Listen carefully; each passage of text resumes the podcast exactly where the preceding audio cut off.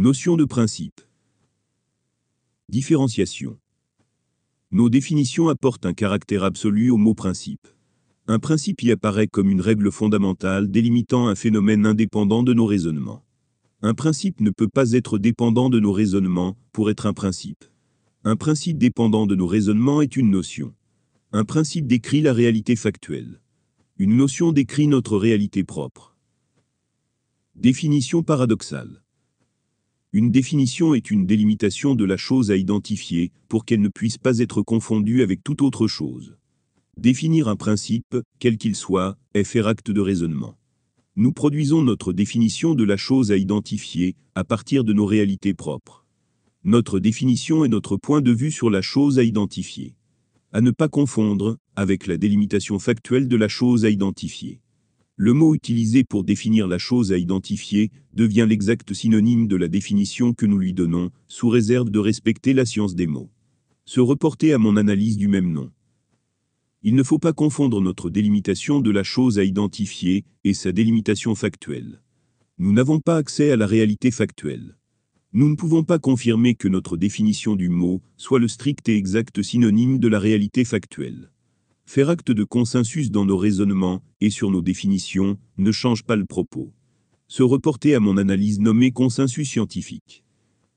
Le simple fait de définir un principe, quel qu'il soit, le soumet à notre interprétation.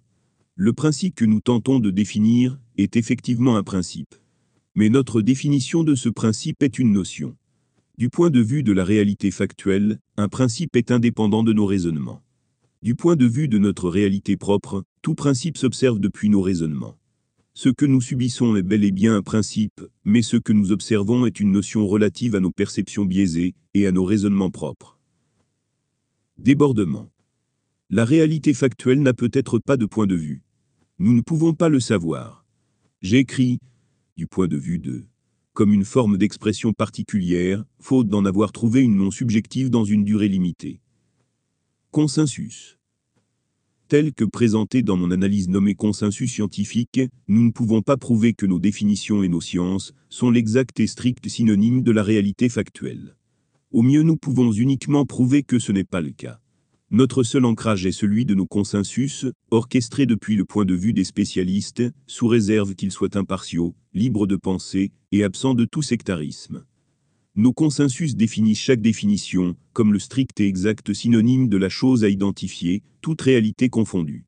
Ils définissent ce que nous nommons un principe comme le strict et exact synonyme de la réalité factuelle. Dans ce consensus alors oui, les principes sont des principes indépendants de nos raisonnements, contrairement aux notions. Un principe, quel qu'il soit, et tel que nous le percevons, n'est pas le strict et exact synonyme de la réalité factuelle c'est le strict et exact synonyme de notre consensus sur le phénomène que nous observons. Ce qui le détache d'une notion est notre consensus que ce principe est l'exact synonyme de la réalité factuelle, immuable d'un individu à l'autre, alors qu'une notion est variable en fonction de chacun. Conclusion. Ce qui différencie un principe d'une notion n'est pas le rapport à la réalité factuelle ou aux mécaniques fondamentales de l'univers. Ce qui différencie un principe d'une notion est la variabilité de la notion d'un individu à l'autre, contrairement au principe que nous percevons comme invariant. L'invariabilité des principes existe dans la réalité factuelle, sans que nous puissions prouver définitivement cette invariabilité. Pour combler ce manque, nous faisons acte de consensus pour produire un corpuscule de connaissances commun à tous. C'est-à-dire la science.